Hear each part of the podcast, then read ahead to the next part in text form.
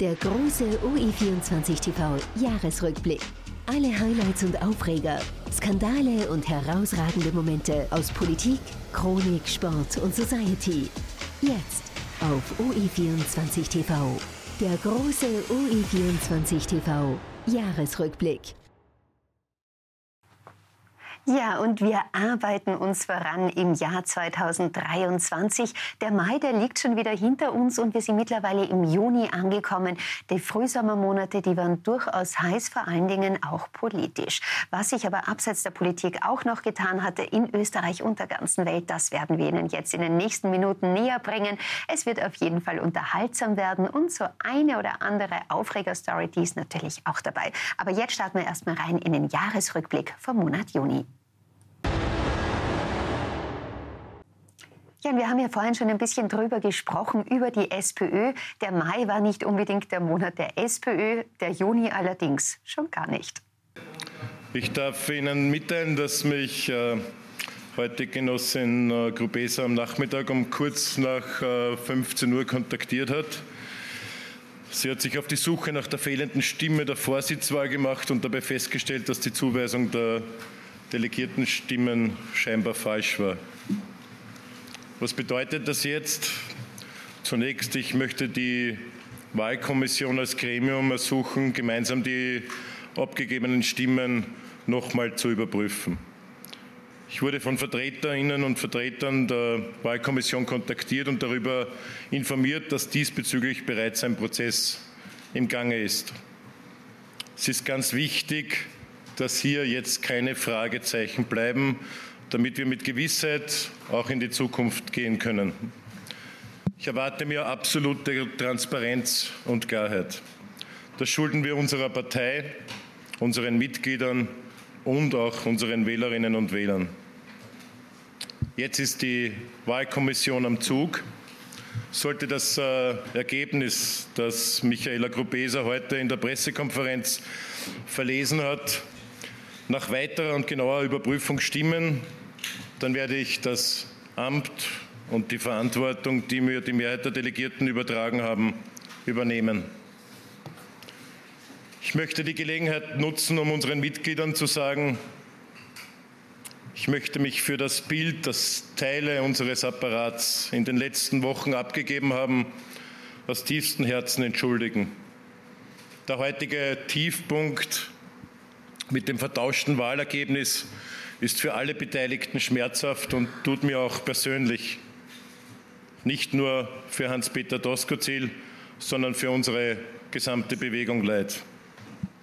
Was hier passiert ist, ist durch nichts zu rechtfertigen und zu relativieren. Aber ich gebe mein Wort.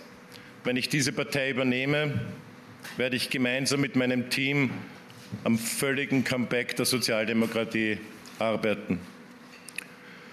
Und ich habe eine ganz persönliche Bitte in dieser schwierigen Stunde, dass ich alt, alle alteingesessenen und neu eingetretenen Mitglieder etwas mitgeben mag, was ganz wichtig ist. Bleibt dabei, helft mit.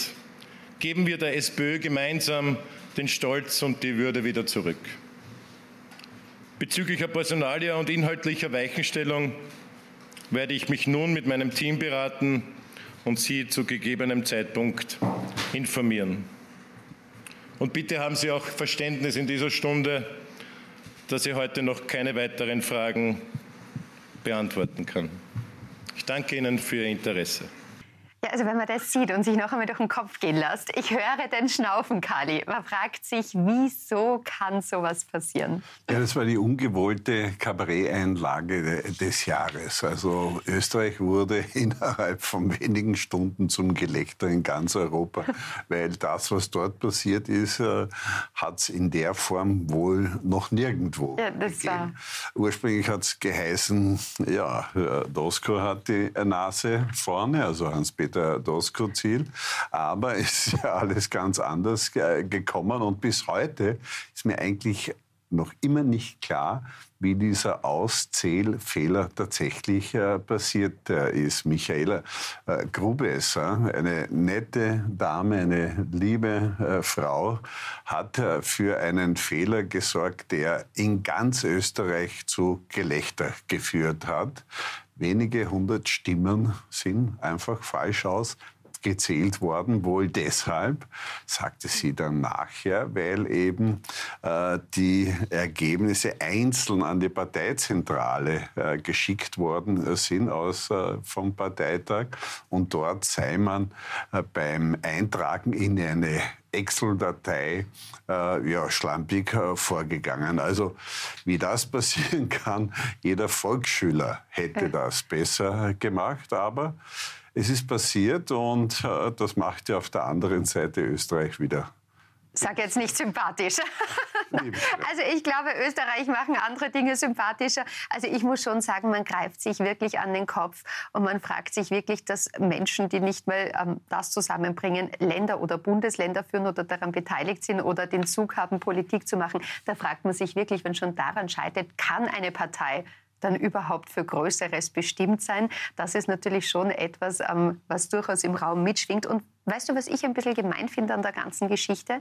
Das, was eigentlich so auch die menschliche Komponente in dem Ganzen ist, mit dieser Fehlauszählung hat man Andreas Babler seinen ganz, ganz großen Moment eigentlich gestohlen. Weil gefeiert wurde als erstes einmal Hans-Peter Doskozil. Er hat die ersten Jubelbilder gehabt. Und das sind eigentlich die Momente, die einen Politiker auch mal erstrahlen lassen. Und das hat man Andreas Babler damit genommen, empfinde ich. Naja, äh, brutal war das, was passiert ist, nicht? Also man geht als Sieger auf die Bühne, holt eben den geschlagenen Andreas Babler, und das hat ja Doskozil getan, auch auf die Bühne.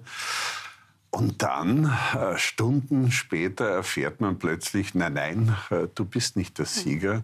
Eigentlich ist es der Zweite, der der Erste ist. Und das hat äh, Hans-Peter Doskozil äh, sicher getroffen, denn wenn er etwas hat, der Mann aus dem Burgenland, dann schon sehr viel Egoismus. Ja. Eitelkeit und Stolz vielleicht auch. Und äh, ja, er, er, hat sich als äh, die Führungsfigur innerhalb der SPÖ gesehen. Mhm. Vielleicht ist es auch, äh, wer weiß es.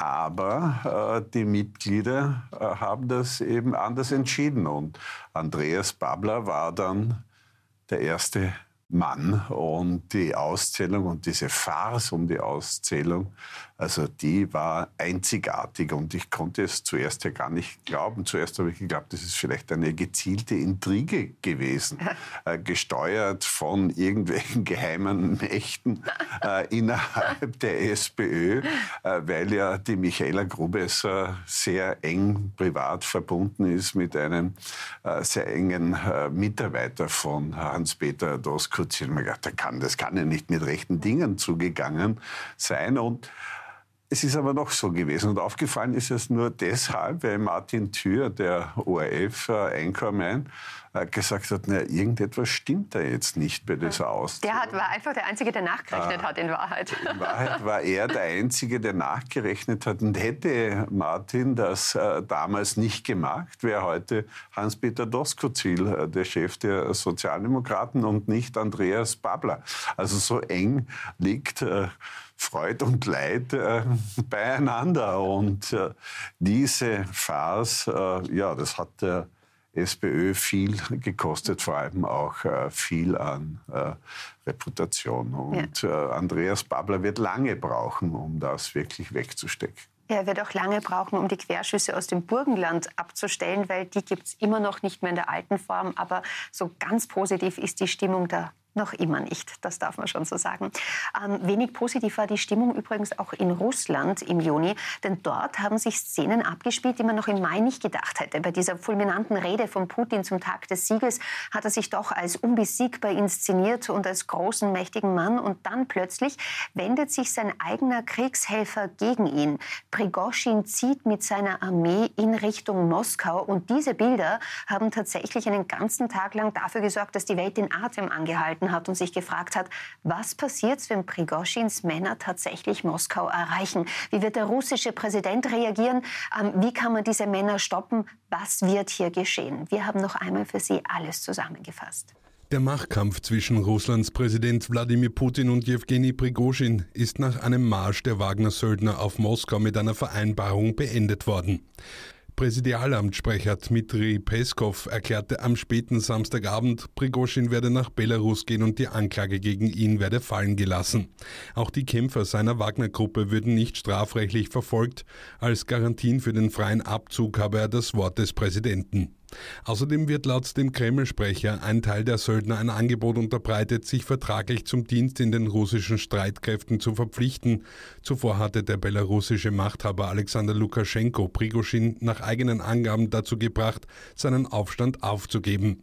Lukaschenko habe sich als Vermittler angeboten, weil er Prigozhin seit rund 20 Jahren persönlich kenne, sagte Peskov. Prigozhin selbst äußerte sich nicht unmittelbar dazu.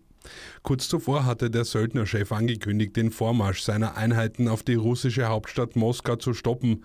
Unsere Kolonnen drehen um und gehen in die entgegengesetzte Richtung in die Feldlager zurück, sagte er in einer von seinem Pressedienst auf Telegram veröffentlichten Sprachnachrichten. Wir haben unterwegs keinen Tropfen Blut unserer Kämpfer vergossen. Jetzt ist es ein Moment, in dem Blut vergossen werden könnte. Wir verstehen, dass die Verantwortung für russisches Blut möglicherweise auf jeder Seite verschüttet werden könnte. Deswegen drehen wir unsere Kolonne um und kehren zurück in unsere Lager. Es war zunächst nicht klar, ob Prigozhin neben Straffreiheit noch weitere Zugeständnisse gemacht oder zumindest in Aussicht gestellt wurden, um den Vormarsch seiner Truppen auf Moskau zu stoppen. Er galt lange als Vertrauter Putins, als unantastbare Größe im russischen Machtgefüge, bis ihn der Kreml-Chef am Samstagmorgen als Verräter bezeichnete und damit öffentlich fallen ließ.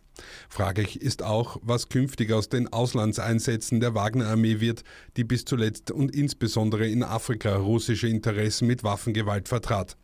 Also ich kann mich noch genau erinnern, an diesem Tag, ich bin zu Hause gesessen, habe das auf OE24 live verfolgt, das alles, ja, und habe gesehen, wie sich dieser Konvoi von Militärfahrzeugen bewegt, wo man auch immer gesehen hat, welche Power eigentlich diese Armee von Prigozhin hat. Und er hat sich auf Moskau zubewegt. Ich habe dann sogar einer Freundin in Moskau noch geschrieben, ob sie in Angst und Schrecken sind und wie es ihnen geht oder so, weil es waren natürlich schon Bilder, wo man sich gedacht hat, um Gottes Willen, hier verselbstständigt sich da jetzt etwas, ähm, wenn das Böse quasi sich selber erhebt und gegen ähm, seinen eigenen Krieg Kriegsherrn loszieht, dann kann das nur eine Verdoppelung werden von dem Ganzen. Und man hat wirklich ein sehr ungutes Gefühl gehabt an diesem Tag, wenn man das beobachtet hat. Ja, und das ist Jewgeni Prigoschins Truppe Wagner eine Söldnergruppe, eine Einheit, äh, die praktisch nur aus Killern besteht. Ja. ja. aber Wagner ist in Russland mehr. Also auf der einen Seite sind das Söldner, die eingesetzt waren für die wirklich blutigsten Aufgaben im Ukraine-Krieg, aber nicht nur dort, sondern auch in Syrien, in Libyen, in Afrika gesamt äh, ist die Gruppe Wagner unterwegs. Man kontrolliert und unterstützt Diktatoren, sich auch äh, deshalb, äh, weil man eben äh, die Erdölvorkommen zum Beispiel in Libyen äh, mit kontrollieren will.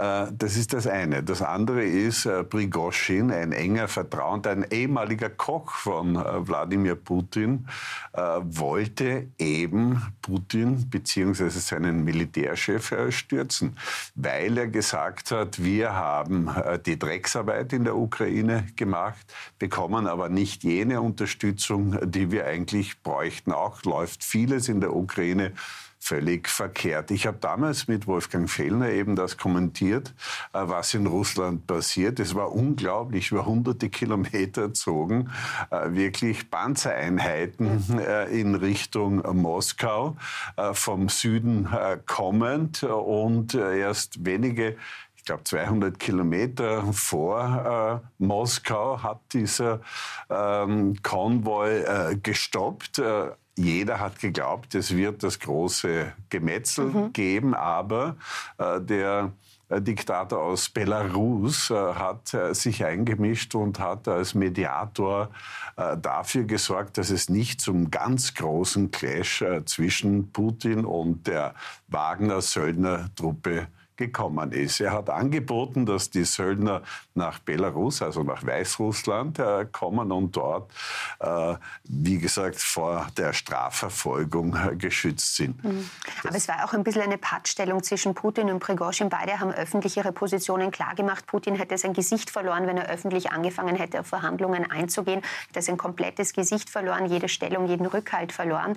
Also es war eine Situation, wo man wirklich irgendwie ein bisschen gezittert hat, weil in den Momenten war alles alles möglich. Es schien tatsächlich so, als wäre jede Stufe der Eskalation möglich. Ja, das ist äh, richtig und ich habe damit auch gerechnet, dass mhm. es ehrlich gesagt Angriffe gegen äh, diesen Konvoi geben wird. Das hat es aber nicht gegeben. Mhm.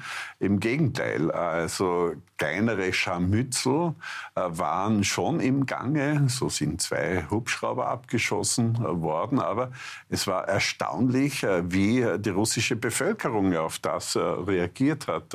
Man hat gesehen, wie diese Prigoschin-Truppen jubelnd empfangen ja. Äh, wurden. Also äh, keineswegs war da große Aufregung in der russischen äh, Gesellschaft. Äh, das Gegenteil ist der Fall gewesen, aber äh, Putin hat äh, Prigoschin in seiner Rede als Verräter bezeichnet. Und was mit Verrätern in Russland geschieht, das hat man dann einige Zeit später gesehen. Gesehen, ja. Lukaschenkos Bemühungen, Prigozhin und Putin irgendwie doch wieder auszusöhnen, haben nur kurzfristig angedauert. Äh, Prigozhin ist dann im Rahmen eines, sagen wir, Unfalls ums Leben gekommen. Bis heute ist nicht final geklärt, wer oder was tatsächlich hinter diesem Flugzeugabsturz stand. Auf jeden Fall ähm, dürfte er mittlerweile nicht mehr unter uns sein.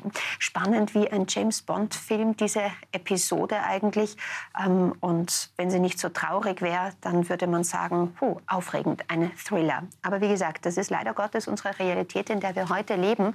Und dass es nicht nur gute Nachrichten gibt, das muss ich Ihnen an dieser Stelle auch sagen. Denn auch nach der Werbung blicken wir noch einmal zurück auf Tiefspunkte, die sich in der Welt in diesem Jahr ereignet haben aber, damit Sie jetzt nicht total depressiv werden, keine Sorge, auch sehr viel Lustiges und sehr viel schöne, fröhliche und bunte Momente aus der Welt der Reichen und der Schönen. Also bleiben Sie dran. Es geht auf jeden Fall wie immer unterhaltsam weiter.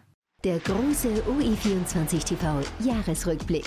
Alle Highlights und Aufreger, Skandale und herausragende Momente aus Politik, Chronik, Sport und Society. Jetzt auf OE24 TV. Der große UI24 TV Jahresrückblick. Und da sind wir auch schon wieder zurück. In der Werbung hatten wir Zeit, dass wir noch einmal die allerbesten News aus dem Jahr 2023 für Sie zusammenstellen und vorbereiten, damit wir jetzt gemeinsam eine wirklich aufregende Zeit erleben können. Aufregend war vieles.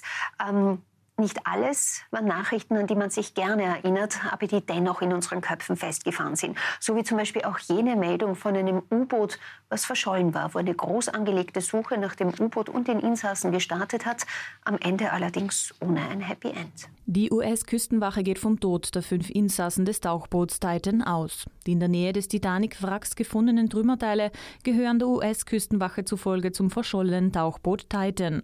Damit sei belegt, dass es keine Überlebenschance für die fünf Vermissten mehr gebe. Am Donnerstagmorgen habe ein ferngesteuertes Unterwasserfahrzeug den Heckkegel des Tauchboots knapp 500 Meter vom Bug der Titanic entfernt auf dem Meeresboden gefunden. Es seien fünf große Trümmerteile auf dem Meeresboden entdeckt worden. Sie glichen denen, die sich bei einem katastrophalen Verlust der Druckkammer ergeben würden. Zum Zeitpunkt der Implosion des Tauchboots kann die Küstenwache noch keine Angaben machen. Es sei noch zu früh, um das mit Sicherheit sagen zu können, hieß es bei der Pressekonferenz weiter. Sonarbojen hätten in den vergangenen 72 Stunden aber kein katastrophales Ereignis wahrgenommen. Ich weiß, dass es eine Menge Fragen dazu gibt, wie, warum und wann genau das passiert ist, sagt der Sprecher der Küstenwache John Morger. Die Küstenwache kündigte an, ihre Suche nun zurückzufahren.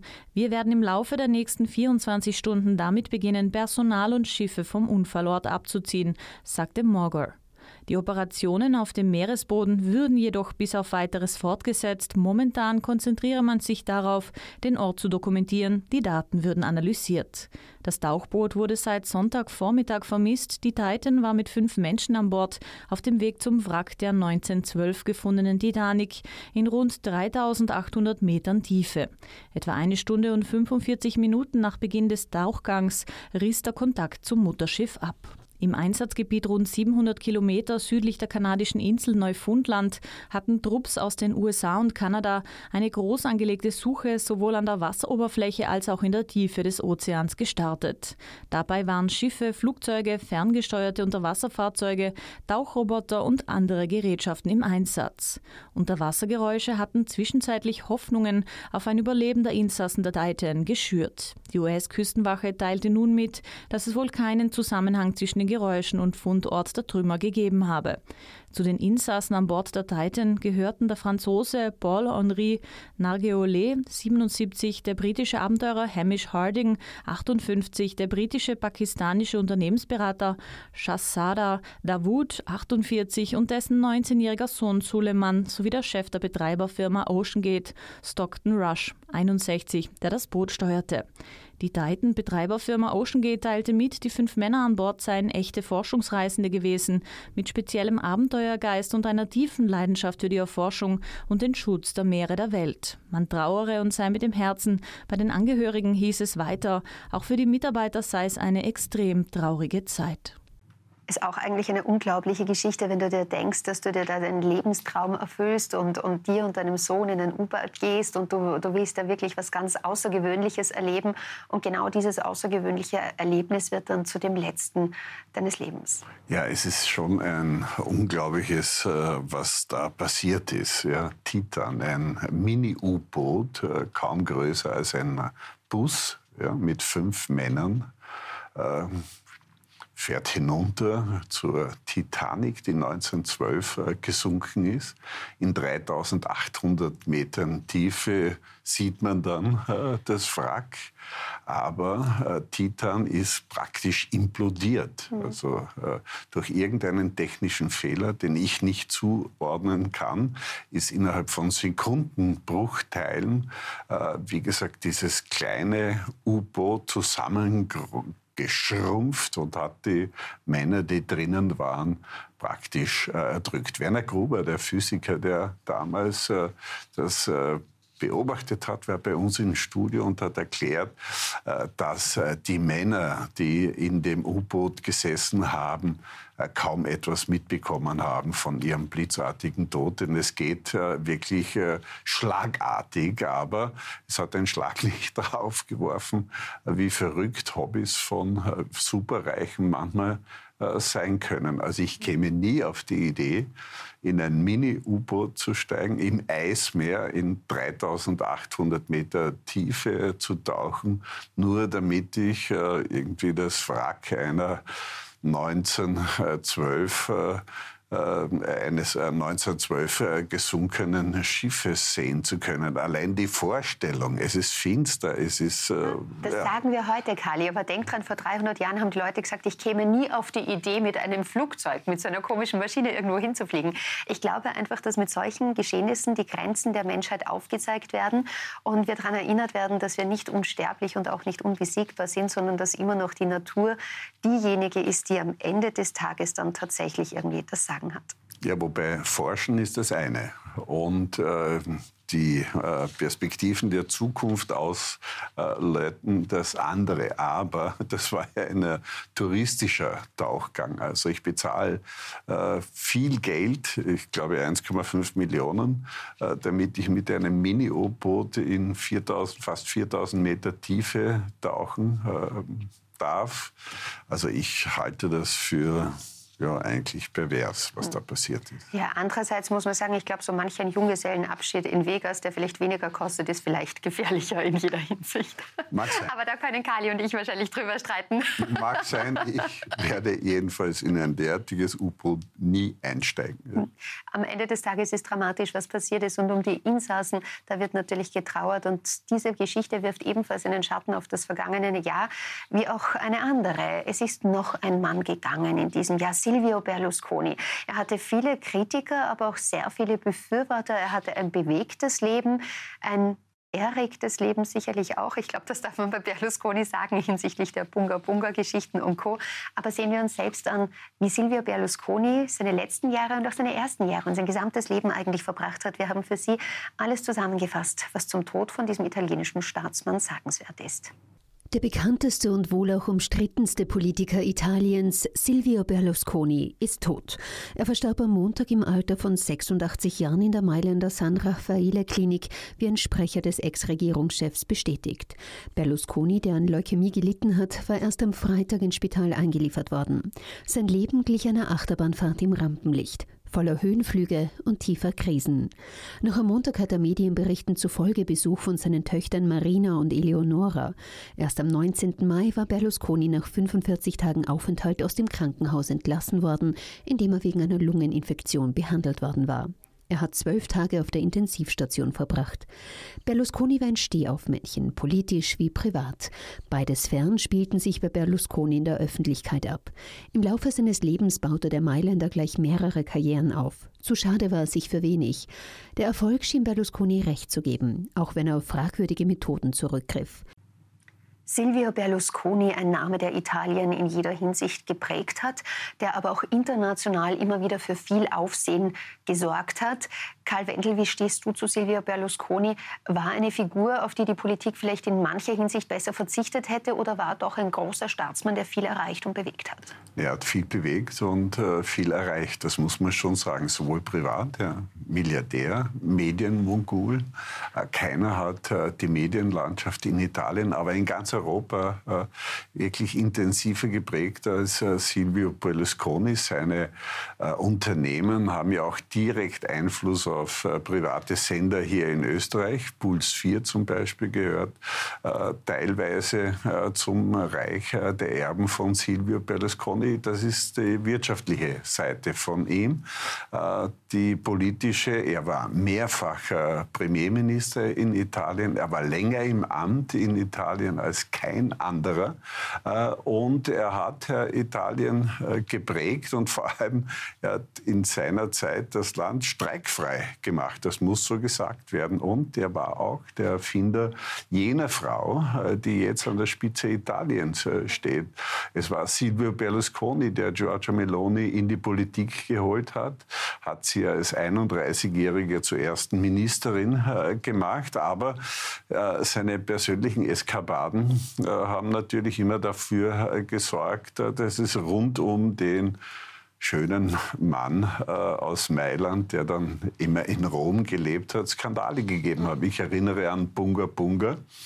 Äh, eben Bunga Bunga, was ist das? Das sind Sexpartys äh, mit vielen äh, jungen äh, Mädchen. Das hat sich äh, der Silvio Berlusconi sich und seinen Freunden eben gegönnt. Ich habe einmal das Glück gehabt, mit ihm ein Interview machen zu dürfen. Das war in Rom, in seinem Palazzo in der Innenstadt. Es war begeisternd eigentlich. Auf der einen Seite, und das haben all diese großen Männer an sich, äh, faszinierend, die Freundlichkeit, mit der er äh, einen begrüßt. Er hat äh, sofort dir das Gefühl gegeben, du bist willkommen, du bist ein Partner auf Augenhöhe. Es war natürlich nicht so.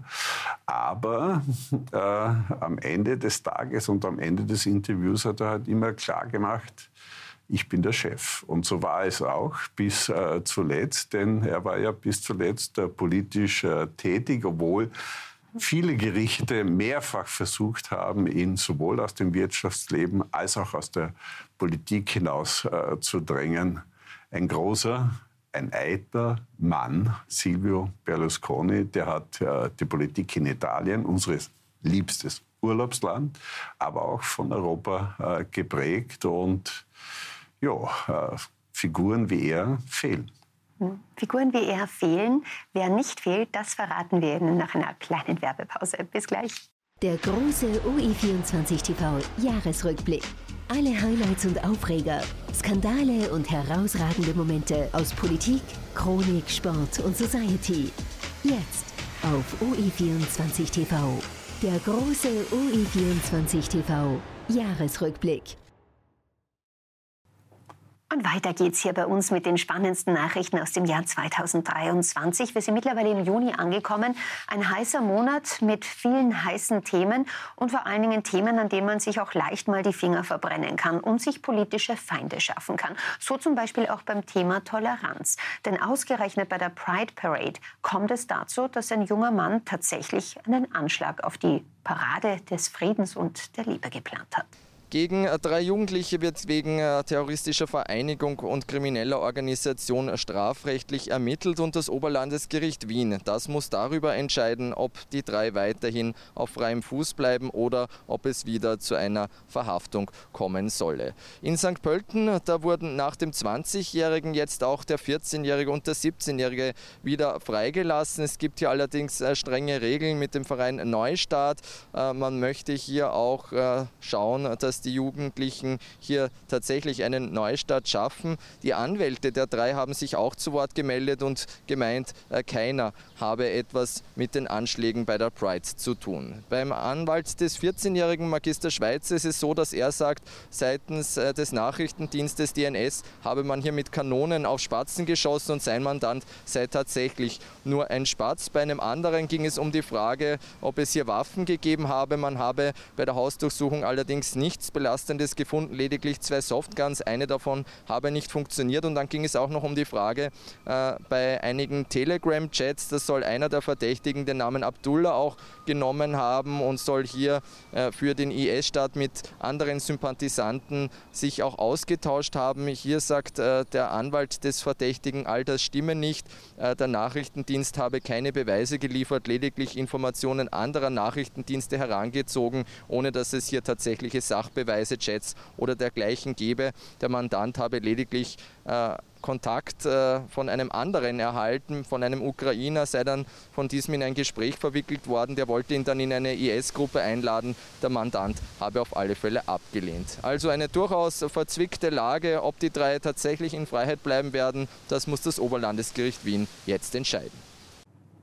Ja, und nur ein Monat vor dem Konzert in Wien der Band Rammstein kommen Nachrichten in die Medien, die für Furore sorgen. Ausgerechnet gegen den Bandleader, gegen Till Lindemann, gibt es schwere Vorwürfe. Nach den Vorwürfen gegen Rammstein-Sänger Till Lindemann ermittelt jetzt die Berliner Staatsanwaltschaft in zwei Fällen gegen den Frontman der Band, wie die Bild berichtet. Laut der Deutschen Zeitung bestehe nach 177 des Strafgesetzbuches wegen sexuellen Übergriffs, sexueller Nötigung, Vergewaltigung ein Anfangsverdacht gegen Lindemann. Die Staatsanwaltschaft ermittle aufgrund zweier Anzeigen zu zwei unterschiedlichen mutmaßlichen Taten. Laut Bild sei eine davon bei der Berliner Polizei eingegangen und die andere sei direkt bei der Staatsanwaltschaft gestellt worden. Mehrere Frauen hatten in den vergangenen Tagen, teilweise anonym, den Vorwurf der sexuellen Übergriffigkeit gegen Rammstein-Frontman Lindemann erhoben. Die Frauen schildern Situationen, die sie teils als beängstigend empfunden hätten. Junge Frauen seien während Konzerten ausgewählt und gefragt worden, ob sie zur Aftershow-Party kommen wollen. Dabei soll es nach Schilderungen einiger Frauen auch zu sexuellen Handlungen gekommen sein. Lindemann hat die Behauptungen einiger Frauen vehement zurückweisen lassen im Umfeld von Konzerten unter Drogen gesetzt worden zu sein, um sexuelle Handlungen an ihnen vorzunehmen. Diese Vorwürfe sind ausnahmslos unwahr, halten seine Anwälte fest und kündigen rechtliche Schritte gegen die Vorwürfe ein. In einer Rammstein-Stellungnahme von Samstag hat es zunächst geheißen, die Vorwürfe hätten die Band sehr getroffen und man nehme sie außerordentlich ernst. Wir verurteilen jede Art von Übergriffigkeit, heißt es darin. Harte Vorwürfe, die im Raum stehen, nicht nur von einer Frau, sondern von mehreren Vorwürfe, die sich durch Verdachtsmomente erhärten. Ah, das war nicht unbedingt das Monat von Till Lindemann, der Juni. Da sind wirklich die Wogen hochgegangen. Es hat international, also auch in Deutschland oder auch in der Schweiz, Diskussionen darüber gegeben, über diese Band. Das Konzert, der abgesagt worden, werden sollen, ist diskutiert worden. Also es war schon eine sehr aufgeheizte Stimmung. Ja, das stimmt, aber auch für einen Rockstar gilt die Unschuldsvermutung. Das muss in diesem Moment Argumente eben gesagt werden. Es gab Anschuldigungen, die äh, eine, äh, viele Jahre zurückliegen, aber keine Beweise. Und das ist natürlich in so einer Situation immer das äh, Schwierige. Auf der einen Seite für die Frauen, äh, die sich äh, spät aber doch outen müssen in eine bestimmte Richtung. Auf der anderen Seite der Täter, der sich verteidigen äh, muss. Und äh, das hat äh, Lindemann ja auch gemacht. Er hat von Anfang an gesagt, nein, so wie äh, die Anschuldigungen lauten, ist es äh, nicht äh, geschehen. Aber es hat wilde Diskussionen darum gegeben. Wer die Gruppe Rammstein kennt und die Textinhalte weiß, ja, wie die Gruppe funktioniert, wie der Liedsänger tickt und vor allem, man darf nicht äh, zart beseitet sein, äh, wenn man äh, dieser Gruppe als Fan folgen will. Das heißt aber in weiterer Folge natürlich nicht, dass diejenigen, äh, die da auf der Bühne stehen, Nahenfreiheit haben. Aber es haben bis zum Schluss äh, die Beweise gefehlt. Und es war ja auch interessant, es gab im Vorfeld des Konzerts äh, in Wien äh, wilde Diskussionen darüber, darf ich dorthin gehen, darf ich mir eine derartige Gruppe anschauen, äh, braucht es Frauensolidarität. Äh, ja, das Publikum hat anders entschieden, ausverkauft und alle haben gesagt, das ist Schnee von gestern, das interessiert uns nicht. Aber Rammstein hat dennoch ein bisschen Lern aus der Geschichte gezogen. Die Shows waren weniger sexualisiert als in den Jahren zuvor. Also man hat doch einiges an Härte und an Provokation rausgenommen. Also die Band hat diese Vorwürfe sehr wohl auch ähm, überdacht, überlegt und vor allen Dingen ihr Verhalten ein wenig geändert nach außen hin, um auch zu zeigen, dass man hier nicht weiter provozieren will. Ähm, wir wollen auch nicht provozieren gehen jetzt in die Werbung und kommen dann wieder zurück mit einer Schockmeldung ausgerechnet um Kalis großen Star, den er gerne mag. Es geht mal wieder um eine Frau, Helene Fischer. Ja, ja. atemlos. Der große OE24 TV Jahresrückblick. Alle Highlights und Aufreger, Skandale und herausragende Momente aus Politik, Chronik, Sport und Society. Jetzt auf OE24 TV. Der große OE24 TV Jahresrückblick. Ja, Karl Wendel ist noch immer atemlos. Ich habe doch ein bisschen Atem übrig, damit ich Ihnen verraten kann, um was es jetzt geht. Wir kommen zu Helene Fischer. Der absolute Schlagerstar der deutschsprachigen Szene sorgt für Schockmomente bei einem Bühnenauftritt. Sehen Sie selbst. Der deutsche Schlagerstar Helene Fischer hat sich während eines Konzerts in Hannover auf der Bühne verletzt. Das Konzert am Sonntagabend musste abgebrochen werden, wie eine Sprecherin des Veranstalters Live Nation mitteilte. Die Sängerin sei in ärztlicher Behandlung. Weitere Informationen über die Art der Verletzung liegen zum jetzigen Zeitpunkt nicht vor, hieß es. Bild.de berichtete, Fischer habe sich während einer Übung am Trapez an der Nase verletzt. Der Auftritt sei zunächst unter und dann abgebrochen worden. Die 38-Jährige ist bekannt für ihre Akrobatikeinlagen auf und über der Bühne, unter anderem am Trapez. Erst im März hatte sich die Sängerin nach damaligen Angaben von Live Nation bei akrobatischen Proben eine Rippe gebrochen. Danach mussten mehrere Auftritte verschoben werden. Fischer entschuldigte sich damals bei ihren Fans. Ich hoffe, ihr wisst, wie leid mir das tut. Manchmal seien höhere Mächte am Werk. Fischer war zuletzt 2018 auf Tournee gewesen. Nach einer Babypause kehrte sie 2022 auf die Bühne zurück und gab in München ihr bisher größtes Konzert vor etwa 130.000 Fans. Seit dem Frühjahr steht sie bei ihrer Tournee wieder auf der Bühne. Nach Angaben von Live Nation war das Konzert am Sonntagabend in Hannover bereits das 42. der laufenden Tour. Die Show in der Zack Arena sei als das abschließende Konzert des ersten Tourneeteils geplant gewesen. Die Tournee pausiere nun planmäßig bis Ende August, dann soll Fischer in Köln auftreten. Im September sind Auftritte des Schlagerstars in Wien geplant. Sah wild aus. Sah wild aus. Also wie das Blut da über die Nase tröpfelt und so, es war schon nicht ohne diese Bilder.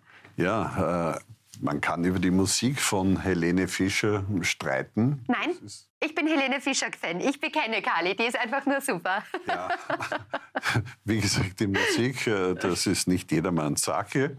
Das ist das eine. Aber das andere, äh, sie ist ein Showstar, ein wirklich internationaler Star. Sie macht alles. Sie singt, sie tanzt, äh, sie bietet eine unglaubliche, atemberaubende Show geradezu akrobatisch teilweise und vielleicht ist das der Tick äh, zu viel. Also wenn man das vergleichen könnte, wäre das nur Pink in Amerika. Die mhm. bietet eine ähnliche Bühnenshow und in Deutschland ist es Helene Fischer in diesem Fall ist da halt etwas äh, schiefgelaufen. Ja, aber ein Schockmoment, aber es ging ja dann schnell wieder gut. Dennoch muss man sagen, Helene Fischer prägt eigentlich die Schlagerszene und auch die Pop-Szene nachhaltig, denn sie hat ja jetzt mit Sharon David gemeinsam bei Wetten Das beim letzten großen Auftritt wieder dafür gesorgt, dass sie durchaus gezeigt hat, dass sie sehr, sehr offen ist in ihren Musikwelten und ihrer Musikrichtung und dass sie wirklich als Künstlerin sich auch nicht davor scheut, was Neues auszuprobieren. Ja, das muss wahrscheinlich so sein, äh, denn äh, wenn man äh, sich nicht permanent weiterentwickelt, dann bleibt man eben stehen und zum Schluss hat man schon ein wenig den Eindruck gehabt, nach diesem Superhit Atemlos ist da nicht wirklich viel mehr gekommen von also, Helena Kali, Kali, wir gehen einmal zusammen Party machen. Da geht noch mehr. Das wird mir jeder einzelne Helene-Fan da draußen bestätigen. Also Helene du. ist noch nicht am Ende. Nein, das habe ich so auch gar nicht gemeint, aber es ist äh, zumindest kein Lied äh, dazugekommen, das wirklich äh, in den Charts so nach oben geschossen ist wie eben äh, dieses. Aber vielleicht bin ich in diesem Punkt auch zu wenig informiert. Also wir werden daran arbeiten. Während wir mit Ihnen zum Fußball blicken, lerne ich Karl Wendel ein paar Helene Fischer-Songs. Vielleicht singt er uns dann nach der nächsten Pause einen. Für Sie zu Hause gibt es aber jetzt die schönsten Nachrichten aus dem heimischen Fußball, die es in diesem Jahr gegeben hat. David Alaba und seine Partnerin Shalimar Heppner sind am Wochenende zum zweiten Mal Eltern geworden. Am Freitag lüftet der ÖFB-Star jetzt auch das Geheimnis um das Geschlecht des Babys. Die Familie Alaba freut sich über ein Mädchen. Alaba und Heppner haben bereits den im Dezember 2019 geborenen Sohn Zion, der jetzt sein Schwesterchen bekommt. Nach der Geburt seiner Tochter reist Österreichs Abwehrchef gleich weiter zum Nationalteam und bestreitet am Samstag als vierter Spieler nach Marco Arnautovic, Andreas Herzog und Alexander Dragovic das 100. Länderspiel für Österreich. Alaba erklärt vor seiner Reise nach Brüssel noch, es wäre natürlich eine besondere Zahl und eine Riesenehre. Es wäre auch schön, auf 100 Spiele zurückblicken zu können, aber es ist nicht so ein Ziel, das er verfolge. Er freut sich auf das Spiel am Samstag und die oberste Priorität ist, einen Punkt mitzunehmen. Fußballfans zu Hause jetzt sagen, ein Mädchen, die kann ja dann nicht Fußball spielen. Doch kann sie schon, weil Frauenfußball immer stärker und immer besser wird in unserer Welt. Zum Glück finde ich extrem cool, dass die Frauen da auch im Fußball ordentlich ähm, auf die Tube drücken und mal Gas geben. Ja? Ähm, Kali David Alaba ist wirklich eine ähm, Sportlergröße in Österreich und der ganzen Welt. Ohne den geht es einfach nicht mehr im internationalen Fußball, oder? Ja, also er hat unser Team gemeinsam mit Marco Arnautovic natürlich jetzt äh, zur EM geführt, erfolgreiche Qualifikation. Äh, David Ali war, war oder ist überhaupt der Fußballer, der eine erstaunliche Karriere hingelegt äh, hat. Also bei Bayern München extrem erfolgreich, mehrfacher Champions League-Sieger, jetzt in Spanien. Allerdings hat er zuletzt ein großes Pech gehabt. Äh, in einem Spiel Kreuzbandriss. Äh, das wirft ihn jetzt sechs Monate sicher äh, zurück. Und es ist fraglich, ob er als Kapitän der österreichischen Nationalmannschaft äh, einsatzfähig sein wird. Aber man muss auch dazu sagen, er ist praktisch skandalfrei. Ja. Ja. Das ist er tatsächlich. Also ein ganz bodenständiger, auch sehr auf Gott vertrauender ähm, Österreicher, der sehr familiär auch denkt und seine Familie liebt und seine Familie mitnimmt in seinem Verfolg, was ich irrsinnig schön finde. Also ich glaube, die gibt ihm auch so ein bisschen Bodenhaftung, weil wenn du so viel Kohle machst, dann brauchst du irgendwas, was dich am Boden hält, glaube ich. Ja, schon. Er ist nicht diese schillernde Fußballerfigur, äh, die nach außen hin jeden zeigt, äh, ich bin reich, ich kaufe dein Leben, wie ein anderer Fußballer es Nein, also er ist kein Poloprotzer, das kann man sagen. Nein, ja. überhaupt gar nicht, sondern er ist bodenständig und extrem erfolgreich. Und vor allem, er hat ja schon eine sehr, sehr lange Karriere. Und mhm. äh, das muss man so einmal hinlegen. Und vor allem bei Top-Clubs. Er spielt ja nicht bei äh, St. Pölten oder Hartberg, sondern äh, Bayern München und jetzt Real. Also das sind ja die Weltbesten besten Clubs. Er hält mit in der Top-Liga äh, aller Fußballer, auch beim Verdienen. Mhm. Aber ich finde halt, es ist immer besonders schön, wenn man so einen Ausnahmesportler in Österreich hat, auf den man stolz sein kann, der dann aber auch charakterlich einfach so wirklich cool geblieben ist. Da macht es doppelt Spaß, dass man stolz ist auf so jemanden, finde ich. Ja, vor allem ja, mehrfacher Sportler des Jahres. Das Zu Recht. Ist, äh, ja, aber nicht so einfach in einem Land, wo eigentlich äh, bisher nur die Skifahrer wirklich abgeräumt haben bei diesen Wahlen. Ja, David Alaba, unser aller Liebling. Und ich hoffe, er wird äh, gesund werden äh, bis zur Euro. Doch wie sich das äh, Team qualifiziert haben, das werden wir noch später mhm. in diesem Jahresrückblick erfahren. Na, aber die Zeichen stehen gut. David Alaba ist in Innsbruck vor wenigen Tagen operiert worden von dem Arzt seines Vertrauens. Also da dürfte alles glatt gegangen sein. Insofern halten wir weiterhin die Daumen und wünschen David Alaba fürs nächste Jahr vor allen Dingen eines, viel Gesundheit. Denn das kann er jetzt tatsächlich brauchen. Ja, wir sind tatsächlich schon wieder am Ende unserer Sendung. Ist eigentlich so schade, wie schnell die Zeit mit dir vergeht, Kali. Fast so schnell wie dieses ganze Jahr. Vielen Dank, dass Sie zu Hause mit uns durch den Mai und den Juni durchgegangen sind und noch einmal Revue passieren haben lassen, was uns da bewegt hat und was uns beschäftigt hat.